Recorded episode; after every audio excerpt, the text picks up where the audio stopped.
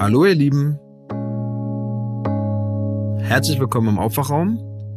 Hier ist euer Ricardo und ich freue mich, dass ihr auch diese Woche wieder dabei seid.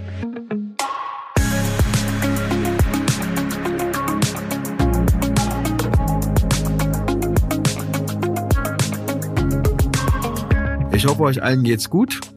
Wie ihr vielleicht wisst, habe ich meine erste Arbeitswoche hinter mir nach meinem, naja, halb erholsamen Urlaub.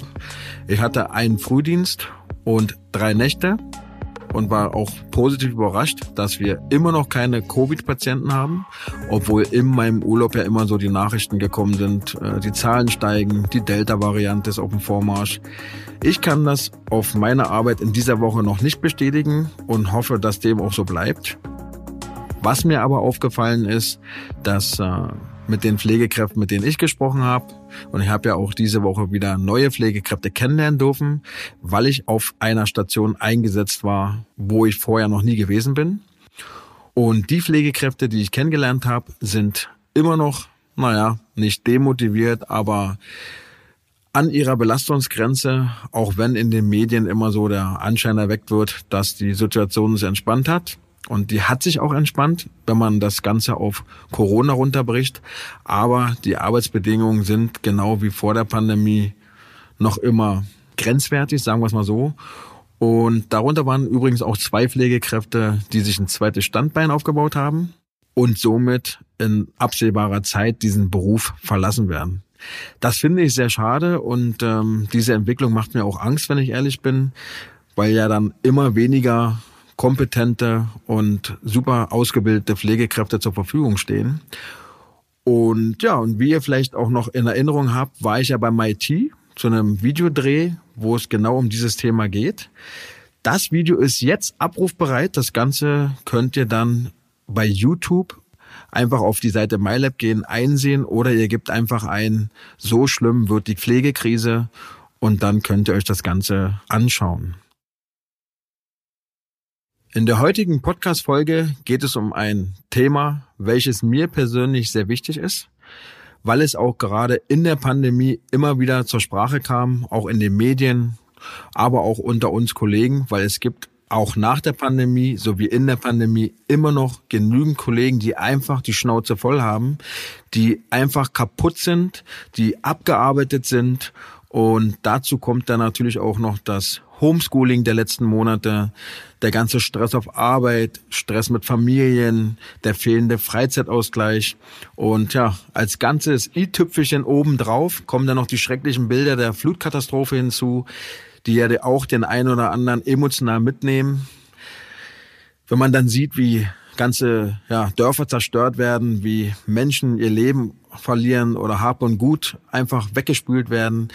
Und deswegen finde ich es so wichtig, dass man über dieses Thema spricht. Und das Thema der heutigen Sendung wird sein Depression, Schrägstrich Burnout, weil Burnout natürlich auch immer ein Thema in der Pflege ist und einer der Hauptgründe, warum immer mehr Pflegekräfte diesen Beruf stillschweigend einfach verlassen. Ich finde, mein heutiger Gast ist dafür die perfekte Gesprächspartnerin. Ihr Name ist Anke Glasmeier und ja, ich begrüße dich. Hallo Anke. Ja, danke für die Einladung. Ja, sehr gerne. Ist ja ein sehr, sehr wichtiges Thema, finde ich. Und deswegen würde ich dich bitten, weil die meisten dich ja wahrscheinlich nicht kennen werden, stell dich doch einfach mal kurz vor. Wer bist du? Woher kommst du? Und was genau machst du? Ja, ich bin Anke Glasmeier, ich bin 34 Jahre alt, Psychologin und psychologische Psychotherapeutin.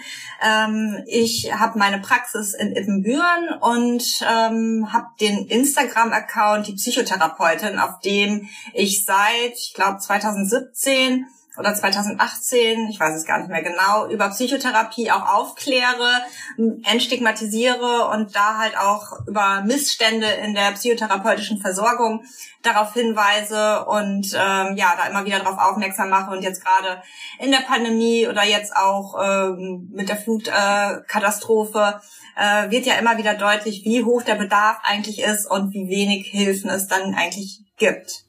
Welche Missstände gibt es denn auch schon vor Corona und vor der Flutkatastrophe, die du da bemängelst? Ich glaube, du hattest mal von Kassensitzen gesprochen, wo die wenigsten sich was darunter vorstellen können. Vielleicht kannst du es ja kurz mal erklären.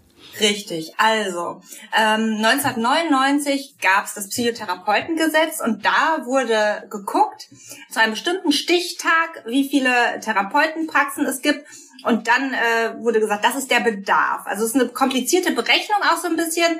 Und nur wenn ich einen Kassensitz habe, dann kann ich als Psychotherapeutin mit den gesetzlichen Krankenkassen abrechnen und gesetzlich versicherte PatientInnen behandeln. Habe ich keinen Kassensitz, dann kann ich nur Selbstzahler und PrivatpatientInnen behandeln. Und so einen Kassensitz bekommt man nur, wenn ein anderer Therapeut oder eine andere Therapeutin aufhört und seinen Kassensitz dann verkauft. Da kann man dann auch mal locker so 50 bis 100.000 Euro für so einen Kassensitz bezahlen. Das nach dem langen Psychologiestudium und dann der drei- bis fünfjährigen PsychotherapeutInnen Weiterbildung, die halt auch locker nochmal 30 bis 50.000 Euro kostet. Also es gibt genug PsychotherapeutInnen, aber nicht genug Therapieplätze beziehungsweise Kassensitze ist ja dann wahrscheinlich zum Nachteil von den Patienten. Also er gibt ja dann wahrscheinlich viele, die dann natürlich einen längeren Wartezeitraum in Kauf nehmen müssen, wenn sie nicht das Glück haben, privatversichert zu sein oder eben ja die Behandlung selber bezahlen. Richtig, also das ist zum großen Nachteil. Die Wartezeiten, die sind enorm lang. Also meine Warteliste habe ich jetzt auch schon äh, geschlossen, weil ich einfach über 30 Leute da drauf habe und jetzt in absehbarer Zeit keine Behandlungen beendet werden. Und du sagst gerade, es könnte, also es ist von Nachteil, wenn man gesetzlich versichert ist. So dem ist tatsächlich gar nicht so. Äh, PrivatpatientInnen haben tatsächlich häufig noch einen größeren Nachteil. Ähm, denn viele TherapeutInnen mit Kassensitz nehmen eher ungern auch PrivatpatientInnen, denn da ist die Vergütung nochmal deutlich schlechter. Das denkt man sonst immer in anderen Bereichen der Medizin, ähm, verdienen die ÄrztInnen mit Privatpatienten ja deutlich mehr. Das ist in der Psychotherapie äh, tatsächlich nicht so und äh, deswegen sind da jetzt die KassensitzinhaberInnen meistens so, dass sie eher dann von Privatpatienten absehen. Das ist ja krass. Ja. Weil normalerweise kennt man es ja immer, dass Privatpatienten schneller Termine bekommen.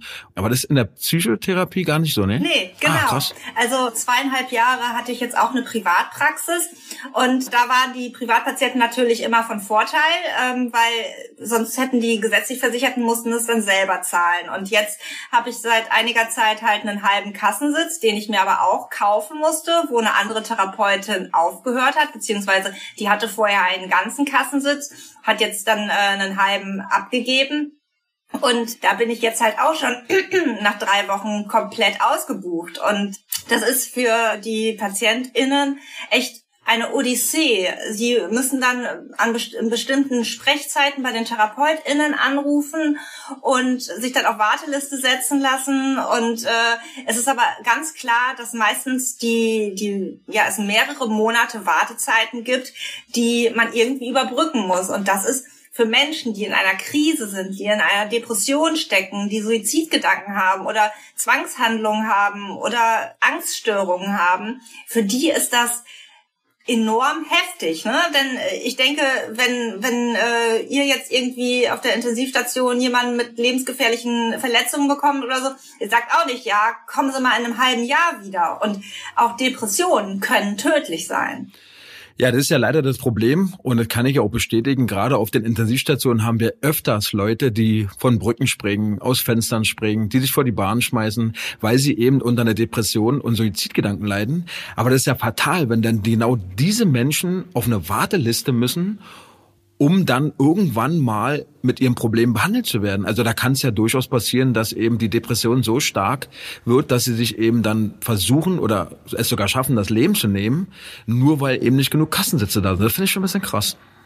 Ja, und ich habe häufig auch PatientInnen in meiner Praxis, die Suizidgedanken haben zum Beispiel. Und ähm, ich frage dann immer, wollen sie wirklich nicht mehr leben oder wollen sie so nicht mehr leben? Und die allermeisten oder eigentlich bisher jeder und jeder hat gesagt, ja, so wollen sie nicht mehr leben. Und da setzt dann natürlich auch die Psychotherapie an, denn in der Therapie kann man Dinge verändern und dadurch, dass die PatientInnen so lange warten müssen, chronifizieren sich ja auch viele Erkrankungen oder sie müssen dann in eine Klinik und da sind die Tagessätze in einer Klinik auf jeden Fall so hoch wie zwei Therapiesitzungen in der ambulanten Praxis, so, ne? Also, das sind so unlogische Fakten, wo die Politik aber, glaube ich, auch ungewillt ist, etwas zu verändern. Denn es ist natürlich dann auch eine Geldfrage.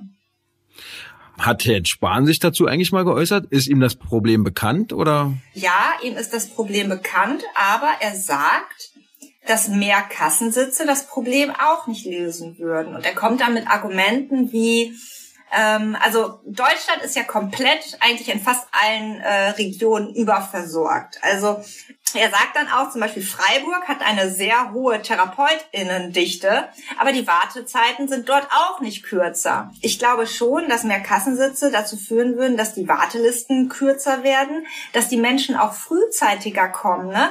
Denn diese Bedarfsplanung ist halt von 1999. Das ist halt jetzt schon äh, ja 22 Jahre her. Da waren wir noch an einem ganz anderen Stand. Da war es noch noch mehr stigmatisiert, zum Psychologen, zum Psychotherapeuten, zur Psychotherapeutin zu gehen. Und äh, da ist es ein gutes Ergebnis, dass die Entstigmatisierung vorangeschritten ist, dass Menschen jetzt auch öffentlich über ihre Depressionen, über ihre Angststörungen sprechen, dass auch viele Prominente da offen mit umgehen. Das führt natürlich auch dazu, dass Menschen sich schneller und früher Hilfe suchen wollen. Wenn sie dann aber diese Hilfe nicht bekommen, ist das halt super frustrierend und viele geben dann natürlich auch irgendwann auf. Und das Schlimme ist, es gibt natürlich Hilfe und es gibt auch genug PsychotherapeutInnen. Es gibt halt nur nicht genug Kassensitze. Also, bevor wir mal auf die Depression direkt eingehen, würde mich mal Folgendes interessieren. Jetzt haben wir ja Corona und natürlich auch die Flutkatastrophe. Aber in Corona ist ja dieses Thema Depression ja nochmal richtig groß aufgefloppt. Ne? Es gab ja Menschen, die Existenzängste hatten, Menschen, die ja in Kurzarbeit waren, Krankenpfleger und Krankenpflegerinnen, die viel mit sterbenden Menschen zu tun hatten. Und hast du denn selber das Gefühl, dass während der Pandemie der Bedarf beziehungsweise die depressive Erkrankung nochmal gestiegen ist?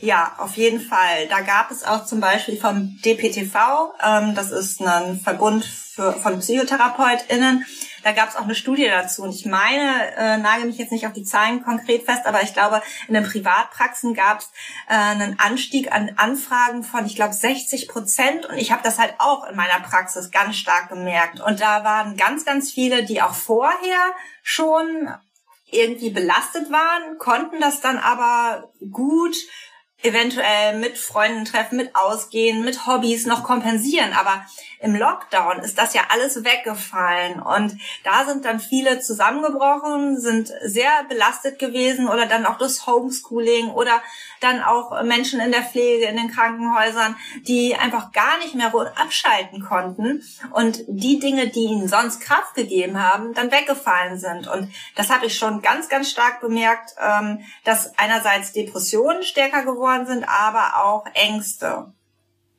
Und ähm, dann wird ja auch immer gesagt, dass äh, gerade Kinder sehr betroffen sind. Würdest du auch da einen Anstieg bestätigen können? Also dass gerade mehr Kinder depressiv werden? Oder nehmen Kinder das besser auf oder beziehungsweise verarbeiten das besser? Mm, da kann ich jetzt nur meinen gefühlten Eindruck wiedergeben, weil ich halt Erwachsene behandle. Mhm. Aber ich habe auch häufig dann von äh, Eltern Anrufe bekommen, äh, ob ich nicht auch Kinder behandeln könnte. Und ich habe halt auch ähm, viele LehrerInnen in Behandlung und die haben schon auch ähm, ja mir zurückgemeldet, dass die Kinder dort sehr belastet waren durch den Wechselunterricht, durch äh, komplett Homeschooling etc. Und ähm, da kommt es natürlich immer auch so ein bisschen auf das Kind an. Welche Ressourcen hat das Kind schon vorher gehabt? Welche Resilienz hat das Kind? Also die Widerstandsfähigkeit.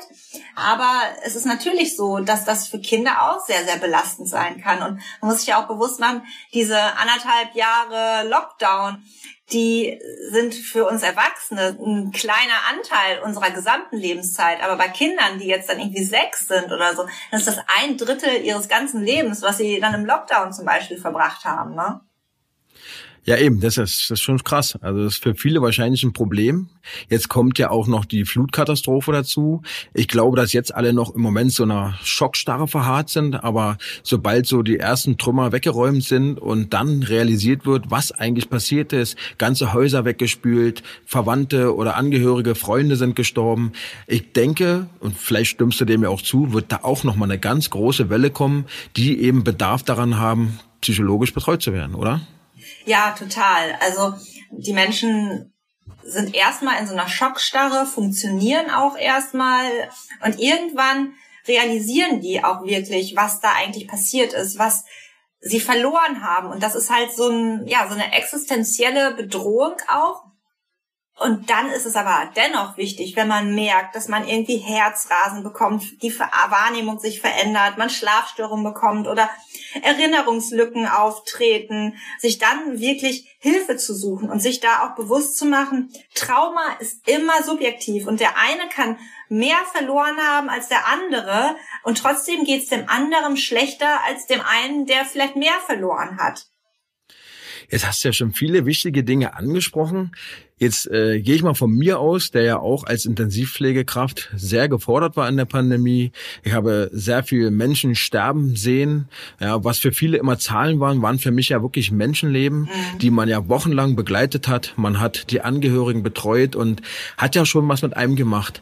Ab wann weiß ich denn wirklich, dass ich depressiv bin und zwar so depressiv, dass ich mir Hilfe suchen muss. Also ich habe zum Beispiel gemerkt, da gibt's ja diese Dokumentation von der Charité, ne, diese vierteilige Intensivstation 43 oder so heißt die. Und ich habe mir die Sendung angeguckt, beziehungsweise die vier Folgen und habe dann echt angefangen zu weinen, als ich das gesehen habe. Einfach weil man von außen seine eigene Arbeit mal sieht. Und da habe ich mich dann immer gefragt, ab wann ist der Punkt erreicht, wo sich jemand Hilfe suchen muss? Wo würdest du sagen, was muss man selber merken, um zu realisieren, okay, Ricardo, jetzt müsstest du vielleicht doch mal psychologische Hilfe oder eine Psychotherapie in Anspruch nehmen? Also ich glaube, wenn man sich selber schon mal fragt, bräuchte ich jetzt Hilfe, dann ist auf jeden Fall der späteste Zeitpunkt, ähm, um sich Hilfe zu suchen. Wenn man sich selber schon mal fragt, ne, wäre es nicht vielleicht besser, wenn ich zum Therapeuten, zur Therapeutin gehe? Ne? Aber sonst ist es auch so, wenn man über einen gewissen Zeitraum von mindestens zwei Wochen schlecht drauf ist, schlecht schläft, der Appetit verändert sich, dass man mehr Hunger hat oder weniger Appetit hat. Man hat keine Freude mehr an Dingen, die einem sonst Freude bereitet haben. Das sind alles so Symptome einer Depression. Und wenn die halt über mindestens zwei Wochen an den meisten Tagen der Zeit auftreten, dann könnte auf jeden Fall eine Depression vorliegen und dann sollte man auf jeden Fall sich Hilfe suchen. Ähm, oder aber auch, wenn Freunde einen darauf ansprechen, Mensch, ähm, ich bemerke, dir geht es irgendwie schlecht oder ich habe das Gefühl, du baust irgendwie ab. Wenn das Umfeld etwas bemerkt und einen darauf anspricht, auch dann sollte man sich Hilfe suchen. Und ich sage immer wieder, man hat ja nichts zu verlieren. Ähm, jetzt als Laie, ich bin ja wirklich, was sowas angeht, ja Laie, ähm, hört sich das für mich sehr fast schon so an, als gäbe es da einen Zusammenhang oder beziehungsweise eine Ähnlichkeit zum Burnout. Ja. Ist das so? Also ich sag immer, Burnout ist eigentlich nicht unbedingt sehr viel etwas anderes als eine Depression. Es ist ein bisschen anerkannter. Ne? Wenn man einen Burnout hat, dann äh, hat man sich im Beruf sehr aufgeopfert, ist ausgebrannt, hat da ganz, ganz viel gemacht. Und der Depressive oder die Depressive wird ja eher so äh, hingestellt als, als in Anführungsstrichen Versager, äh, der nichts hinbekommt etc. Die Symptome sind dieselben. Aber es ist erstmal ähm, ist also das Burnout sind dieselben Symptome wie bei einer Depression, aber dann auf den Beruf bezogen. Ab wann weiß ich denn außerhalb also extern, dass jemand Hilfe braucht. Ich weiß ja, wenn jemand ja äußert, dass er müde ist, dass er ja nicht mehr kann, dass man oftmals dann eben das so runterspielt, ach komm, dir geht's doch gut, du hast doch gar keinen Grund traurig sein, hast ein super Leben, hast einen tollen Job, reiß dich mal zusammen. Also diese Sprüche habe ich ja selber auch schon gebracht, einfach weil man sich gar nicht in die Person reinversetzen kann. Ich denke zum einen, dass wir da sehr viel sensibler werden müssen. Und mich würde mal interessieren, ab wann bei mir die Alarmglocken angehen sollten um jemanden nahezulegen, dass er sich vielleicht professionelle Hilfe sucht, ne? ohne diese Sache zu verharmlosen oder runterzuspielen. Ich glaube, das ist auch ein ganz großes Problem momentan. Ja. Also man tut es zu schnell ab. Genau, und das liegt aber, glaube ich, auch meistens gar nicht daran, dass man es böse meint, sondern da fehlt einfach ganz viel Wissen. Ne? Also ich kann von mir sagen, ich, äh, als ich in der Schule war, ich habe nie etwas über psychische Erkrankungen gelernt. Deswegen wäre es gut, wenn da mehr aufgeklärt werden würde. Und zu deiner Frage, also wenn ich merke, dass mein Kollege meiner Kollegin irgendwie schlechter drauf ist, müde ist, öfter mal zu spät kommt, sich nicht so gut konzentrieren kann, die Leistung abfällt, häufig krank ist oder emotional wird, angespannt ist, zickig reagiert und einem das auffällt, dann sollte man die Person freundlich darauf hinweisen und sagen, Mensch, ich mache mir irgendwie Gedanken, geht's dir nicht so gut? Ähm, es ist natürlich schwierig, sich dann in den anderen hineinzuversetzen, aber es anzusprechen kann häufig hilfreich sein. Und jetzt nehmen wir mal an, man hat das Problem erkannt und man sagt, okay, da gibt's ein Problem, was man behandeln sollte. Was ist denn der erste Schritt? Wohin kann man sich denn wenden? Also gibt es zum Beispiel, hast du ja vorhin angesprochen, Hilfshotline oder geht man direkt zum Psychotherapeuten oder geht man erst zum Psychiater? Also wo ist die erste Anlaufstelle, wohin man sich wenden sollte oder kann? Ja, also da gibt's verschiedene Wege. Der einfachste Weg ist zum Beispiel erstmal zum Hausarzt, zur Hausärztin zu gehen, mit der drüber zu sprechen. Dann äh, wird äh, die Person äh, einem aber auch meistens nur eine Liste mit Telefonnummern geben, die man abtelefonieren soll. Man kann sich aber auch direkt im Internet googeln, ähm, den Wohnort eingeben und dann Psychotherapie oder auf therapie.de oder bei der Kassenärztlichen Vereinigung des jeweiligen Bundeslandes, da gibt es auch Therapielisten. Und da kann man dann gucken und die TherapeutInnen dann anrufen. Dann macht man einen Termin zur psychotherapeutischen Sprechstunde. Die gibt es seit 2017, hat Jens Spahn eingeführt, weil er meinte, dadurch wird die Wartezeit verkürzt war jetzt, glaube ich, nicht ganz so erfolgreich. Aber da ist es dann so, dass ähm, man in dieser Sprechstunde wird dann geguckt, ob Bedarf besteht. Also wird Diagnostik gemacht, man guckt, ob der, der Mensch in der Psychotherapie richtig ist. Und da hat man dann erstmal so dieses Erstgespräch. Dann bekommt man ein Formular mit, wo dann ein Dringlichkeitscode draufsteht. Und dann kann man bei der Terminservicestelle, also 116, 117 anrufen. Und die vermitteln einem dann auch Akuttermine ähm, für die Akuttherapie. Wenn man aber jetzt zum Beispiel bei ganz vielen TherapeutInnen anruft und die sagen alle, nee, ich habe keine Kapazitäten für einen Sprechstundentermin, kann man auch von Anfang an bei der Terminservicestelle, also 116, 117 anrufen und die vermitteln einem auch innerhalb, ich glaube, von drei oder vier Wochen einen Sprechstundentermin. Da kann es aber allerdings auch sein, dass man dann weiterfahren muss oder es ist nicht äh, der Wunschtherapeut oder die Wunschtherapeutin, aber da hat man schon mal ein Erstgespräch, was aber allerdings halt immer noch kein fester Therapieplatz ist. Aber das ist so der erste Schritt, der erste Weg. Entweder selbst ähm, irgendwo anrufen, einen Termin vereinbaren zum Hausarzt oder ähm, über die Terminservicestelle. Also, wenn ich mir das so anhöre, erkenne ich sogar als, ich sag jetzt mal, psychischer Laie ein ganz großes Problem. Ja. Das Problem häufig bei Depressionen ist ja die Antriebslosigkeit. Ja. Jetzt gehe ich zum Hausarzt und der Hausarzt sagt, ja, eine psychotherapeutische Behandlung macht Sinn, aber ich gebe Ihnen schon mal Tabletten. Hm. Ein Antidepressivum sorgt ja dafür, dass diese Antriebslosigkeit wegfällt. Ne? Also man äh, wird wieder antriebsfreudiger, aber die Depression ist nicht weg. Und was ich von der Depression weiß, ist, dass man, wenn man jetzt zum Beispiel Suizidgedanken hat, es oftmals nicht macht, so paradox es jetzt klingt, weil man eben antriebslos ist. Wenn man jetzt aber Tabletten mhm. nimmt und diese Antriebslosigkeit ja, ich sag jetzt mal, verringert wird oder beziehungsweise ja. verschwindet, aber es lange dauert, weil man überall anrufen muss und sich kümmern muss, bis man dann ein psychologisches Gespräch bekommt, ist doch da die Gefahr, dass dies, dieser Mensch etwas antut, ja noch umso höher, oder nicht? Ja, häufig ist es so, dass Hausärzte dann schon mal ein Antidepressivum verschreiben und viele versäumen leider, den Patienten da auch gut aufzuklären. Also ein Antidepressivum wirkt halt erst nach zwei bis drei Wochen antidepressiv, also dass die Gedanken positiver werden etc. Häufig ist es so, dass äh, am Anfang dann so eine innere Unruhe erfolgt und das führt dann häufig dazu, dass diese PatientInnen sagen, so, ich, ich will nicht mehr und das Suizid Gedanken noch erhöht werden und es dann manchmal halt auch zu Suizidversuchen kommt.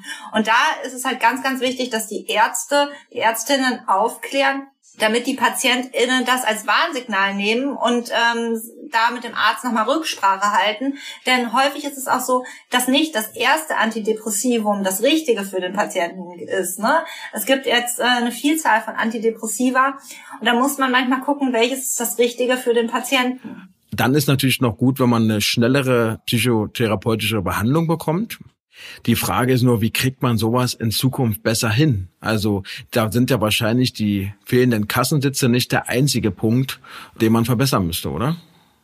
Also ich glaube schon, dass das der größte Punkt ist. Ne? Also es fehlen aktuell, glaube ich, ich habe es mal vor kurzem irgendwo gehört oder gelesen, rund 7000 Sitze, um die Wartezeiten so zu verringern, dass man innerhalb von vier Wochen einen festen Therapieplatz bekommt. Ne? Es gibt halt wirklich genug PsychotherapeutInnen. Viele sind dann irgendwie angestellt oder arbeiten in anderen Bereichen. Ich glaube, dass die fehlenden Kassensitze schon das größte Problem sind. Und was kann man denn eigentlich selbst für sich tun, um eventuelle Depressionen oder Burnout vorzubeugen? Gibt es dann da Mittel und Wege, wie man sich davor, naja, annähernd schützen kann oder eben mehr für sich selbst zu tun, um sich besser zu fühlen? Ja, also da geht es erstmal darum, dass man seine Grundbedürfnisse befriedigt. Also genug Schlaf, genug Essen, genug Trinken. Also jetzt nicht Alkohol, sondern Wasser, äh, Kaffee, Tee, sowas. Ne? Ähm, dann soziale Kontakte, wo man sich mit anderen Freunden austauscht. Dann ähm, Bewegung ist auch etwas, was ganz oft unterschätzt wird. Also mit meinen äh, PatientInnen in der Praxis, die äh, depressiv sind, ähm, führe ich eigentlich fast immer ein, die sollen jeden Tag eine Viertelstunde am Anfang oder 20 Minuten spazieren gehen und Zeit für sich auch investieren. Nicht nur denken, oh, wenn ich jetzt 20 Minuten meditiere oder spazieren gehe oder zeichne oder so, das ist ja vergeudete Zeit. Nein, da tankt man den eigenen Akku wieder auf auf. Und genauso wie wir unser Handy jeden Tag ans Ladegerät anschließen, so sollten wir auch gucken, was uns selber gut tut, wie wir unseren eigenen Akku aufladen könnten. Finde ich echt krass, dass du das so formulierst, weil jeder, der mir schon eine Weile folgt, der weiß ganz genau, dass ich eben genau davon immer gesprochen habe also in der Pandemie, wo mir nichts anderes geblieben ist, also ich hatte keinen Sport mehr, ja. kaum soziale Kontakte, bin wirklich viel mit meinen Hunden spazieren gegangen und habe immer davon gesprochen, meinen Akku wieder aufladen zu können. Also es ist ja sinnbildlich wahrscheinlich so, was jeder damit verbindet. Deswegen fand ich das sehr faszinierend, dass du das genauso ausdrückst. ja, also das ist das ist total so. Also jeden Tag, wenn ich äh, in der Praxis anfange, vorher gehe ich auch immer eine Runde spazieren, höre in der Zeit Hörbücher oder Podcast und tanke so mein Akku auf, damit ich dann auch in der Praxis mich konzentrieren kann und fokussiert bin. Und wenn man es jetzt mal, also man kann es wahrscheinlich auf jede Berufsgruppe ummünzen, aber ich bleibe jetzt mal bei den Pflegekräften, weil ich ja da selber arbeite. Ich glaube auch, dass zu einer gewissen Selbstpflege auch das Wort Nein gehört, weil die eigene Gesundheit ist viel wert, die eigene Zeit mit Familienangehörigen ist viel wert und es bringt ja nichts, wenn man sich selber immer aufopfert, immer wieder einspringt, die eigenen Bedürfnisse runterfährt, weil dann wird es ja zwangsläufig irgendwann dazu führen, dass man einen Burnout bekommt, dass man depressiv wird und ähm, wir werden wahrscheinlich in der heutigen Zeit immer kränker werden, auch was die Psyche angeht, weil der Druck ja immer höher ist, ne? also höher, schneller, weiter. Man muss immer besser werden in seinem Beruf, man muss immer mehr ja, Produktivität leisten. Ich glaube, man muss auch langsam lernen, sich mal ein bisschen runterzufahren, wieder Zeit für sich selbst und seine Angehörigen zu nehmen. Also im Prinzip ja genau das, was du sagst. Und ähm, du sagst ja selber, dass 99 die äh, ja die Depression oder generell die psychischen Erkrankungen noch deutlich weniger waren als heutzutage. Und das zeigt ja meine These, dass die Tendenz steigend ist. Na, beziehungsweise, also ähm, Studien zeigen eigentlich, dass die Anzahl der psychisch Erkrankungen nicht steigt, sondern es ist eher so, dass mehr Menschen sich jetzt Hilfe suchen. Bei jungen Erwachsenen und bei Kindern und Jugendlichen, da geht man schon davon aus, dass äh, das Erwerbsminderungsalter ein bisschen sinkt. Aber ähm, dass psychische Erkrankungen jetzt äh, grundsätzlich mehr werden, dem ist, glaube ich, nicht so. Und was du vorher gesagt hast, dass ähm, vor allen Dingen auch in der Pflege öfter mal Nein gesagt werden sollte, da stimme ich dir voll zu. Und ich finde da diesen Satz, ein Nein zu jemand anderem ist ein Ja zu sich selbst auch ganz, ganz gut und, und hilfreich. Ne? Also immer wenn man zu anderen Ja sagt, sagt man auch Nein zu sich selber. Und das sollte man mal umdrehen, um auch Selbstfürsorge zu betreiben. Es ist wichtig, dass man sich gut um sich selber kümmert, denn nur wenn es einem selbst gut geht, kann man auch für andere da sein. Also vor allen Dingen in der Pflege, wenn ich da super belastet bin und, äh, und mich kaum noch konzentrieren kann, kann ich mich auch wenig auf die Patienten einlassen und da genau das machen, was gerade erwartet wird.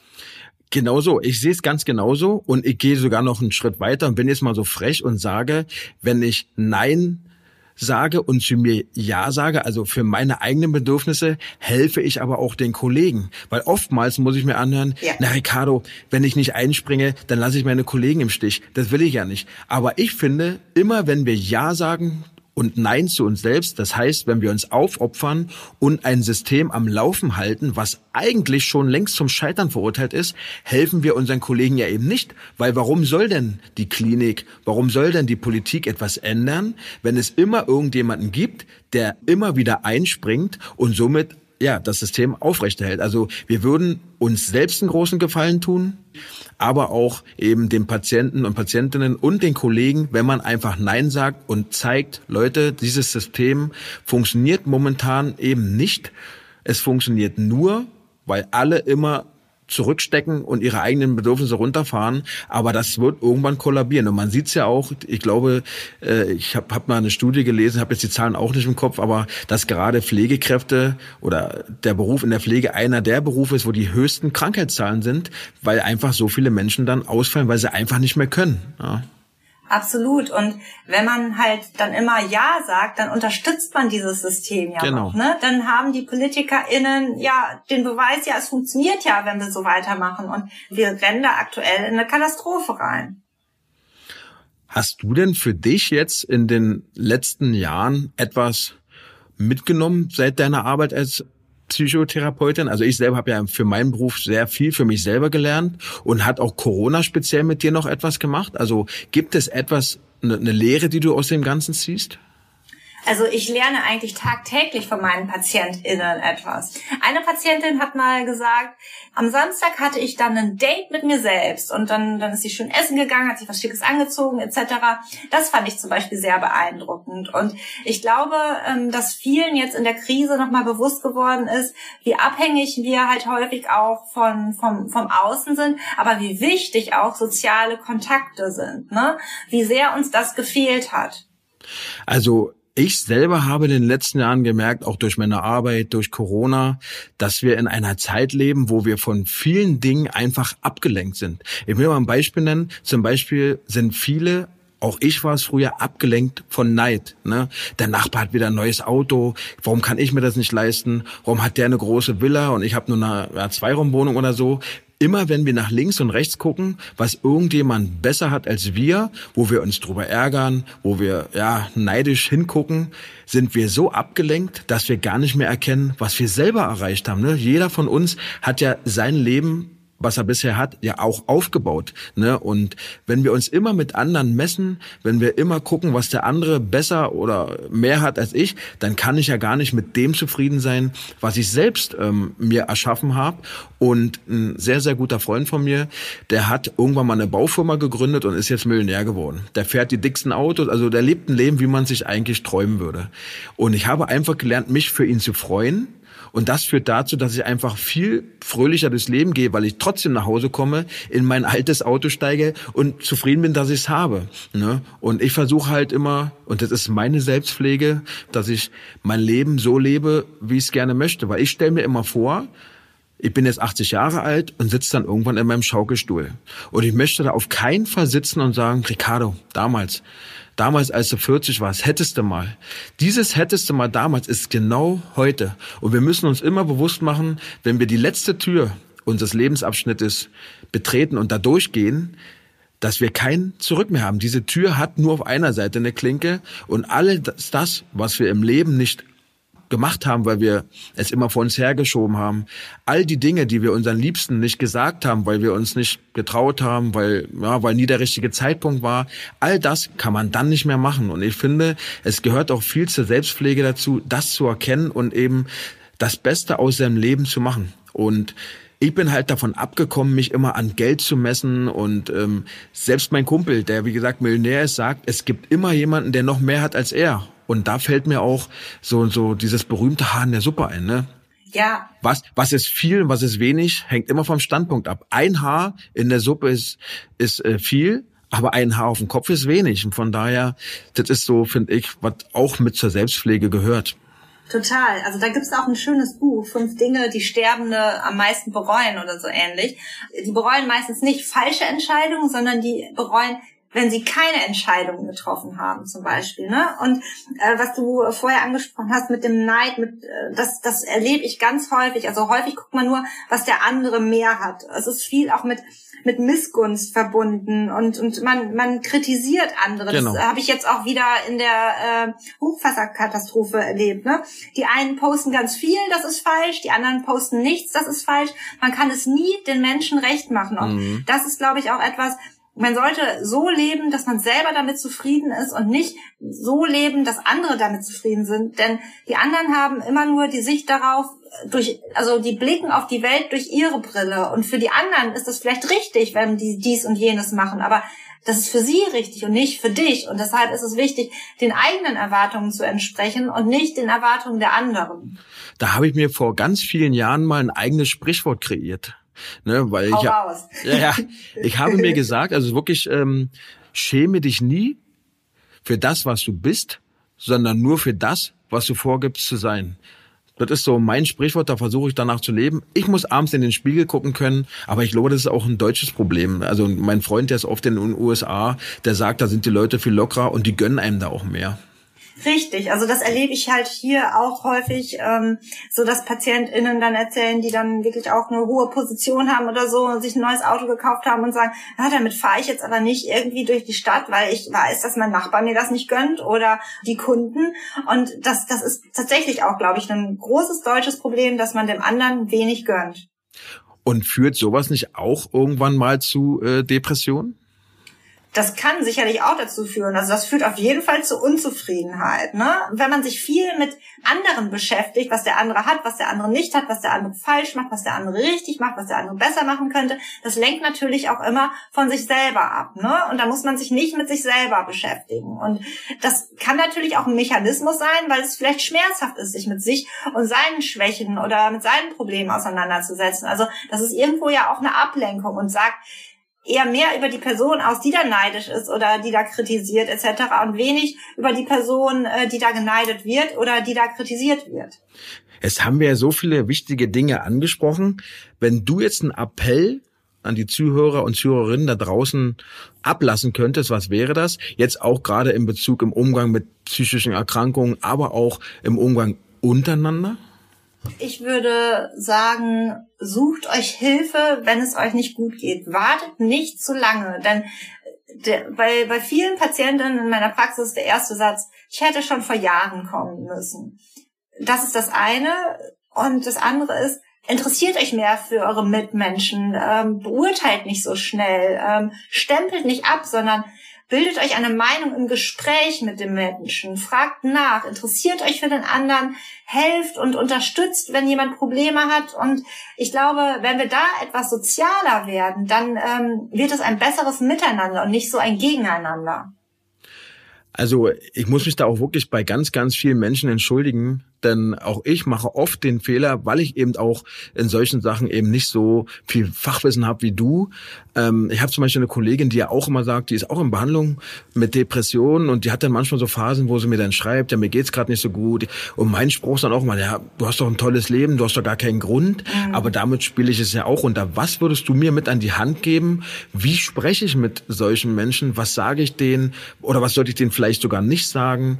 Einfach um anzuerkennen, dass sie gerade in einer Situation steckt, wo es ihr nicht gut geht und aber eben wertschätzend zu sein, ohne aber die Krankheit zu sehr in den Fokus zu rücken. Also für mich ist es ganz schwer, wie man mit diesen Menschen reden soll, ohne irgendwie Probleme zu verstärken oder zu verharmlosen. Ja, also da ist, glaube ich, erstmal wichtig, dass du dir bewusst machst, Leid ist immer subjektiv. Ne? Mhm. Krebs ist nicht schlimmer als eine Depression. Eine Depression ist nicht schlimmer als Krebs, sondern beides ist schlimm. Es ist auf unterschiedlichen Ebenen schlimm.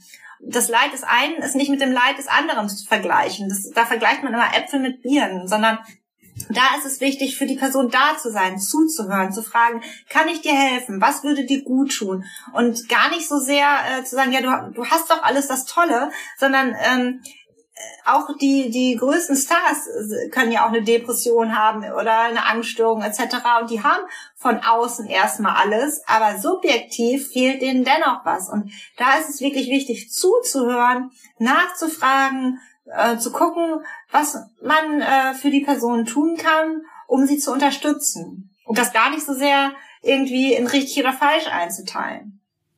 Und wenn man jetzt zum Beispiel so eine Person ist, die jetzt nachts gerade eine Panikattacke hat oder irgendeinen Grund, warum man jetzt gerade tief depressiv ist, gibt es denn eine Telefonnummer, die du jetzt aus dem Kopf nennen könntest, wo man anrufen kann, um sich erstmal telefonisch Hilfe zu holen? Also da gibt's ja, die Telefonseelsorge ist 0800 111 0111 oder 0800 111 0222. Super.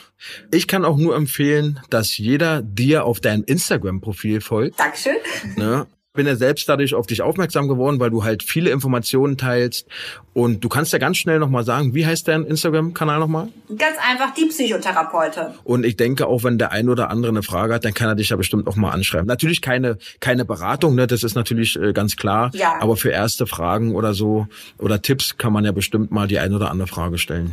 Ganz genau. Also da äh, bin ich immer offen und ich berate auf Instagram nicht, das ist ganz klar. Aber wenn da jemand eine Frage mhm. hat, dann kann ich immer, also ich äh, antworte eigentlich auf jede Anfrage immer recht zeitnah und schnell, so wie es mir dann gerade möglich ist. Aber das finde ich da auch wichtig, da in Kontakt zu sein. Ich habe über Instagram halt auch schon über viele Krankheitsbilder, die man sonst so in der Praxis gar nicht so häufig sieht, schon von Betroffenen noch etwas gelernt. Und da ist der Austausch immer, finde ich, sehr, sehr hilfreich und wichtig und um da auch mit den Menschen zu sprechen oder auch auf Missstände aufmerksam zu werden. Also wie gesagt, ich finde super, dass du dich dafür so einsetzt, denn ähm, dieses Thema der psychische Erkrankung wird uns wahrscheinlich in der nächsten Zeit noch sehr, sehr viel zu schaffen machen, denn kommt ein Lockdown, geht's ja wieder los, ne? Ja. Die Selbstpflege wird leiden, man kann wieder keine sozialen Kontakte haben und so weiter. Also bleib auf jeden Fall am Ball. Und wenn du sonst nichts weiter hast, was du ähm, noch loswerden möchtest, dann äh, würde ich die, die Talkrunde jetzt quasi abschließen. Es war mir auf jeden Fall eine Freude, hier über dieses wichtige Herzensthema von mir zu sprechen. Und ich hoffe, dass jetzt mehr Menschen auch verstehen, wie wichtig die psychische Gesundheit ist. Denn jeder von uns hat eine Psyche und entweder ist man selber irgendwann im Laufe seines Lebens betroffen oder halt ein Angehöriger von einem, eine nahestehende Person. Deshalb ist es wichtig, dass wir alle mehr darüber wissen und uns auch ähm, wissen, wo wir Hilfe suchen können und dass einfach nochmal deutlicher wird, weshalb es so einen äh, Mangel an Kassensitzen gibt und dass es nicht daran liegt, dass die Therapeuten zu wenig sind, sondern dass das leider von der Politik so klein gehalten wird. Politisches Versagen. Tolles Schlusswort, finde ich immer gut. Ähm, wir bleiben auf jeden Fall in Kontakt und werden auch bestimmt nicht das letzte Mal hier gesprochen haben. Auf jeden Fall vielen herzlichen Dank, dass du dabei warst und dass du dir die Zeit für meine Fragen genommen hast. Sehr gerne und es hat mir sehr viel Spaß gemacht. Mir ebenso. Ja, meine Lieben, das war's auch schon leider wieder für heute. Ich hoffe, ihr fandet das Thema genauso interessant wie ich und noch mehr hoffe ich, dass der eine oder andere für sich etwas mitnehmen konnte im Umgang mit Menschen, die eine Depression haben, aber vielleicht auch den ein oder anderen Tipp, wie man sich verhalten sollte, wenn man selbst betroffen ist. Auch hier wieder sehr gerne Feedback. Ich freue mich immer über die ganzen Zuschriften, die mich erreichen von euch, sowie positives Feedback, Veränderungswünsche und so weiter. Natürlich auch Kritik. Ja, also solange die Kritik immer konstruktiv bleibt, äh, freue ich mich sehr darüber. Am meisten würde ich mich natürlich darüber freuen, wenn ihr das Ganze abonniert, euren Freunden weiterempfehlt und ja, wenn ihr nächste Woche Freitag einfach wieder dabei seid. Bis dahin wünsche ich euch eine angenehme Woche. Wir hören uns euer Ricardo.